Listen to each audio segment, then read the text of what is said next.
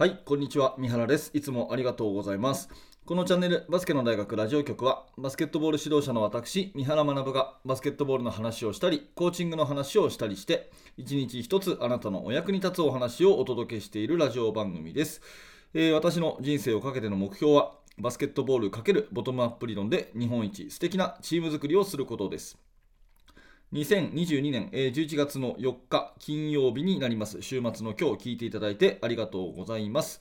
えー10月の末そして11月この辺はですね、まあ、私は高校生を教えてるんですけど中高ともに、まあ、大会というような、えー地区が多いと思うんですね、えーそんな時に私がいつも思うことは、うん最終的にですねそのチームが引退となった時にどれだけ寂しい気持ちになれるかなっていうのが結構指導者として大事なことじゃないかなと思います、えータイトルだけ聞くとちょっとよくわからないですよね。寂しい気持ちになるのを目指すってなんか変じゃないですか。でもまあ最後まで聞いていただけるときっと納得していただけるかなと思いますのでぜひぜひ私のね、えーお話にお付き合いいただければ嬉しいです。よろしくお願いします。えー本題に入る前にお知らせを2ついたします。1つ目は無料のメルマガ講座です、えーバスケの大学では指導者の方にお役に立てればと思って、えーいろんなアドバイス、それからいろんな情報をお届けする、えメルマガをやっております。え完全無料メール、えメールアドレスだけで登録できますので、えもしよかったら下の説明欄からメルマガの登録をよろしくお願いします。えそれともう一つは YouTube メンバーシップのお知らせです。えメンバーシップの方ではですね、あの Facebook で投稿しているバスケの大学研究室というコミュニティで、えー投稿している記事を軸に、えー週に2本、だいたい1本30分ぐらいの特別動画講義を作っております。より深いコーチング、より深いチーム作りについて、えー学びたいという方はですね、えーぜひ下の説明欄から一度 YouTube メンバーシップの方を参加してみてください。よろしくお願いいたします。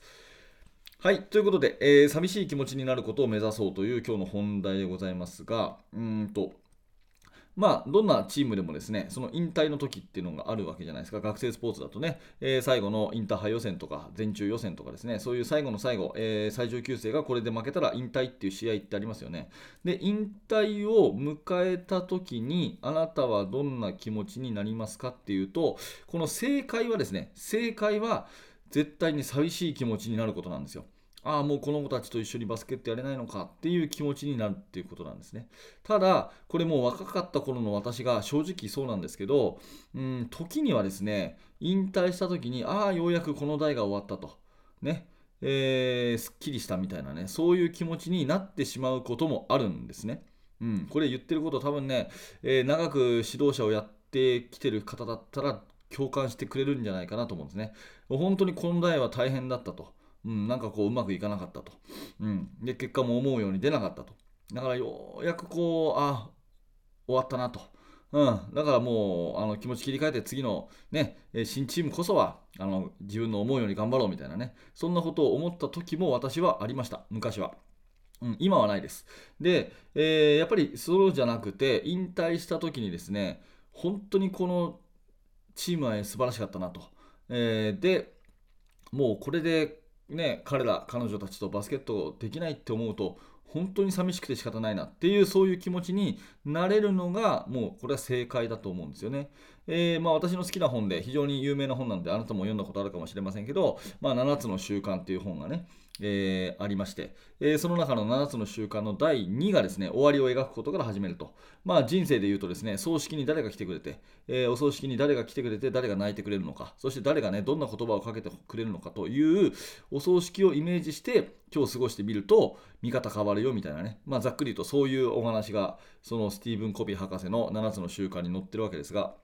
まあ、お葬式と例えるとね、ちょっと不謹慎かもしれませんけど、まあ、引退の瞬間っていうことを、それに置き換えていくとね、うん、それに置き換えていくとね、やっぱりこの負けた時に、終わった時に、本当に寂しいなっていう気持ちになることを、うん、目指すべきじゃないかなっていうふうに思うんですね。少なくとも、ああ、終わったなと、これでこの子たちとおさらばだと、ああ、すっきりしたっていうふうになるのは、絶対間違ってるわけじゃないですか。で、何が間違ってるかっていうと、やっぱその日頃のうん取り組み方、付き合い方、えー人間関係の構築っていうところが、やっぱり、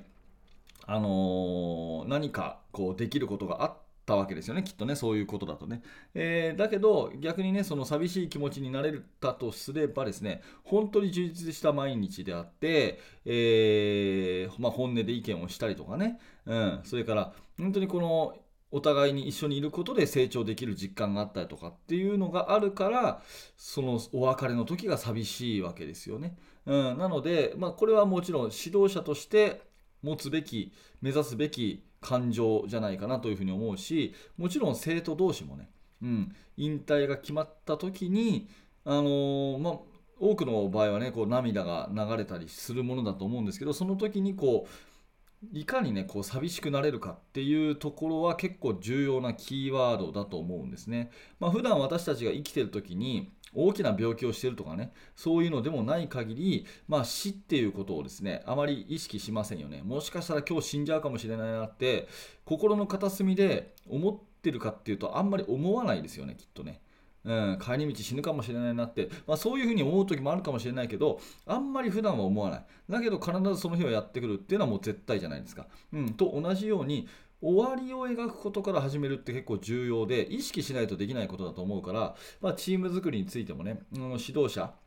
がこの引退の時期とかね、えー、そういう時を考えて、どれだけ寂しい気持ちになれるのかなと、そういう付き合い方できてるかな、そういう接し方できてるかなっていうことをですね、やっぱり時にはあの考えながら接していくで、生徒同士にもそういうことをね、意識させてみるっていうことも、またすごい重要じゃないかなっていうふうに思います。で、なんで私がこの話をしてるかっていうと、やっぱり今ですね、えー、各地で大会が行われていて、私が携わる高校の世界だとね、えー、ちょうどその新人戦っていうチームももちろん多くあるんだけれども、まあ、新人戦っていうのはもう始ままりですから、えー、これで負けても負けたとこからスタートみたいなねそういう明るさがありますけど一方でね、えー、高校だったらウィンターカップの予選が各地でやってるわけですね。でウィンターカップの予選っていうのは、えー、まあ、本来であればインターハイでね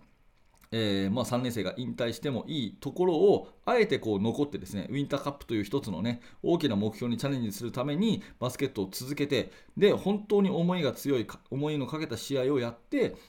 で負けちゃったっていうようなチームがたくさん日本中にあるわけですよね。でそういうチームを見たりとかあのそれからまあ、私もねいろんな人脈がありますからいろんな方から報告をいただいたりする中でやっぱりその引退の時期っていうのがこの11月のこの辺なんですよね、うん、そういう時に、うん、やっぱりその引退っていう時のことを自分なりに想像すると大事なキーワードとしてはこの寂しい気持ちにどれだけなれるのかなっていうことを時々自問自答してみる、うん、これはすごい重要なことじゃないかなというふうに思ってますしもしこの放送を聞いてね何らかねあの気づきのヒントになれば、えー、今からあの何かできることをやってっていくことが、えー、あなたのコーチング、あなたのチーム作り、そしてひいてはね、その接している目の前の子どもたちのためになるんじゃないかなというふうに思いましたので、えー、今日はこんなお話をさせていただきました。はい、今日のテーマはですね、え寂しい気持ちになることを目指そうということで、タイトルだけ見るとね、んって思うようなお話かもしれませんが、えー、今日のお話に共感していただいて、何らかあなたのね、行動の変容につながっていただければ嬉しく思います。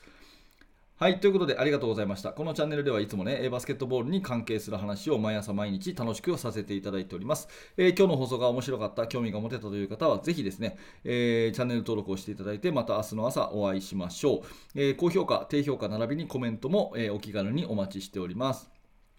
えー、最後にバスケの大学研究室では、えー、現在進行形で手掛けている最新のチーム作りについて、えー、ほぼ毎日2000文字ぐらいの記事を Facebook で投稿しております、え興味のある方は下の説明欄からバスケの大学研究室覗いてみてください。